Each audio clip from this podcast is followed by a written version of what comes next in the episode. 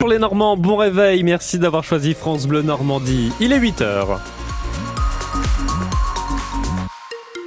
Lors de vos infos avec Marie-Marty Rossian sur la route, tout va bien à cette heure-ci, périphérique euh, fluide, partout ailleurs également. Qu'en est-il du temps? Eh C'est plutôt maussade aujourd'hui, hein. des nuages qui nous attendent avec un temps plutôt frais ce matin entre 4 et 7 degrés, puis jusqu'à 10 degrés attendus dans l'après-midi.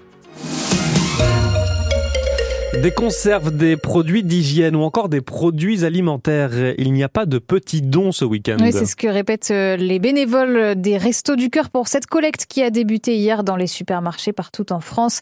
L'association caritative espère pouvoir faire le plein de denrées en tout genre. Elle qui avait alerté il y a six mois sur euh, l'état financier de ses réserves face à un nombre toujours croissant de ses bénéficiaires.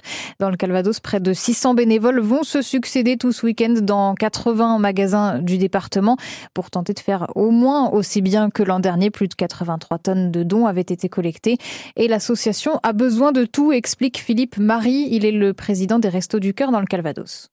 Alors les produits qu'on demande, ce sont surtout des produits ambiants et surtout éviter les produits frais. Hein. Euh, les produits frais, on en a tout au long de l'année dans nos ramasses. Les produits ambiants, alors après, ce sont des conserves, que ce soit de légumes, de viande, de poissons, etc. Peut-être privilégier les demi-boîtes parce qu'il faut savoir qu'on a près de 50% des gens qui sont seuls au resto du cœur et ça permet de diversifier leur repas.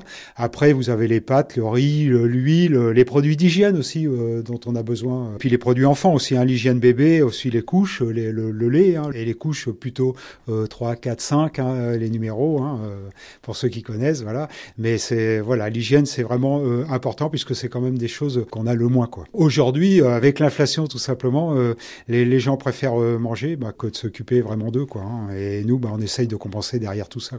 Le président des Restos du Cœur du Calvados, Philippe Marie, vous avez d'ailleurs la liste hein, des produits les plus recherchés en ce moment sur francebleu.fr. Et puis ne manquez pas notre émission spéciale Restos du Cœur dès 9h et entre 9h et 10h donc sur France Bleu Normandie. On sera avec des bénévoles de l'association dans l'Orne et dans le Calvados. Une nouvelle qui soulage les salariés de l'usine Bosch à Mondeville, près de Caen, qui fabrique des pièces d'automobile. Le repreneur de l'usine ne sera finalement pas la société allemande Moutares, on l'a appris hier. Le choix de cette entreprise a été euh, écarté écarté par euh, les dirigeants qui l'envisageaient pendant un moment, ce que craignaient les salariés. Ces derniers sont en grève depuis maintenant quatre jours. Ils craignaient donc que ce soit Moutares qui reprenne leur entreprise, une société connue, disent-ils, pour son mauvais management social. Un accord finalement trouvé hier entre Lactalis et ses producteurs. Pour le premier trimestre de 2024, le géant du lait a fixé son prix de la tonne de lait à 425 euros, soit 5 euros de plus que sa première proposition. Une très bonne chose, s'est réjoui hier le vice-président de la Fédération nationale des producteurs de lait. Le prix du lait, c'était l'un des points de friction de ces dernières semaines en pleine crise agricole. Des agriculteurs qui se sont fait entendre hier à Paris alors que le salon de l'agriculture ferme ses portes demain soir. Deux ministres en visite hier au salon ont été ciblés par des G2 et des sifflets.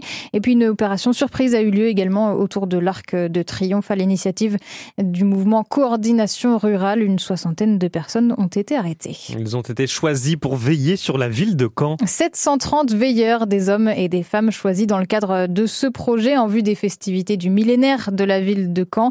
À partir euh, du 21 mars prochain, ils vont se relayer, ces veilleurs installés au lever et au coucher du soleil dans une petite cabane en haut des remparts du château de Caen pour observer la ville. Un projet artistique auquel va participer Valérie Deschamps, l'une des volontaires. Cette euh, professeure de yoga à Caen va donc se retrouver pendant une heure sans montre, sans téléphone ou appareil photo et ce face à la ville de Caen. J'ai l'impression que pendant une heure, je serai peut-être une gardienne euh, bienveillante euh, et qui aura la chance de, voir le lever du, soleil. Je m'imagine déjà euh, voilà en hauteur dans cet espace en bois là qui a été mis il y a quelques jours d'ailleurs sur les remparts où on sera visible. C'est plutôt bienveillant et hum, il y aura, je pense, une connexion avec la ville et les habitants pour ceux qui commencent à travailler entre 7h30 8h30 et qui passeront par là. Oui. Forcément, je pense qu'une ville qui s'éveille, euh, en plus dans cet espace-là, c'est assez urbain avec des, des, axes de voitures, tout ça. Donc les cafés, je pense que oui, ça va être. c'est pas le chant des oiseaux qui va me m'annoncer euh, euh, le réveil de la ville. Euh, donc ça va être différent, je pense. J'espère avoir en éveil les sens, en fait, dans cette expérience. Valérie Deschamps qui va donc participer à ce projet artistique. Ensuite, les impressions écrites et dessinées des veilleurs seront recueillies. À noter que le tout premier veilleur à inaugurer ce projet, ça sera tout simplement le maire de Caen, Joël Bruno, à partir du 21 mars prochain. Du football ce soir et le stade Malherbe-Caen va tenter d'enchaîner. Après sa victoire face à Angers lundi, le SMC se déplace donc à Pau pour la 27e journée de Ligue 2.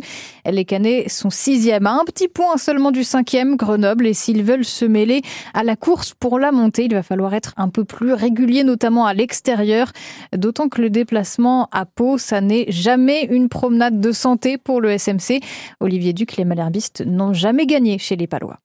Battu à Laval ou à Rodez, malmené à Bastia et Annecy avant de s'imposer, le SMC a déjà chèrement payé cette saison ses faux pas loin de Dornano, avec six défaites en 13 déplacements, d'où l'appel à la vigilance du coach Nicolas Sub au moment de se rendre à Pau. Je m'efforce au quotidien de leur rappeler la qualité de cette équipe-là, qui est difficile à manœuvrer chez elle. Il y a beaucoup d'agressivité et d'intensité dans cette équipe, il y a beaucoup de profondeur, il y a beaucoup de verticalité, ils apportent le danger, ils mettent beaucoup de buts, un peu comme Rodez. Donc nous, on s'attend forcément à un combat, à quelque chose de très difficile, et c'est pour ça je le répète, je pense que le match va être encore plus difficile que lundi. Et si on n'est pas à minima au niveau de lundi, eh bien, euh, ça suffira pas. Dans un pays porté sur le rugby, le stade des Palois, le Noustcamp, fait moins de 3900 places, mais apporte un contexte de jeu difficile pour les adversaires du Pau FC, comme l'explique le canet Godson Kirémé. C'est une ambiance assez bizarre à Pau. Après, on va essayer de s'adapter. C'est un peu comme Rodez c'est des petites ambiances qui sont un peu compliquées où ils ont un peu l'habitude de, nous attendre sur ces matchs-là. Donc nous, c'est là où on doit être un peu plus vigilant que les matchs contre Angers. Je pense que pour Rodez, c'est des matchs les plus difficiles à jouer. Et quand a suffisamment payé ces trois dernières saisons, perdant à chaque fois à Pau par un but d'écart sans en inscrire le moindre, espérons qu'il aura retenu la leçon. Les Canets qui d'ailleurs vont se déplacer euh, sans leur défenseur Valentin Henry qui a été victime d'un choc hier à l'entraînement. En attendant, pause Stade Malherbe quand ça débute à 19h ce soir, mais rendez-vous dès 18h pour une nouvelle soirée foot sur France Bleu Normandie. Une victoire qui fait du bien en Pro League pour le camp handball. Les Vikings ont battu Frontignan hier au Palais des Sports de Caen 31-28, ce qui leur permet de revenir à égalité de points avec Angers, le premier non relégable. Le prochain match des victimes, des, des Vikings, c'est vendredi prochain, pas victime justement, gagné. Ça sera donc vendredi prochain face à Ponto. Je vais y arriver. Et puis du basket ce soir en Ligue 2 féminine. L'US au Mondeville joue contre euh, Montbrison. Les basketteuses normandes sont sixième au classement. Le coup d'envoi de la rencontre, c'est à 20h.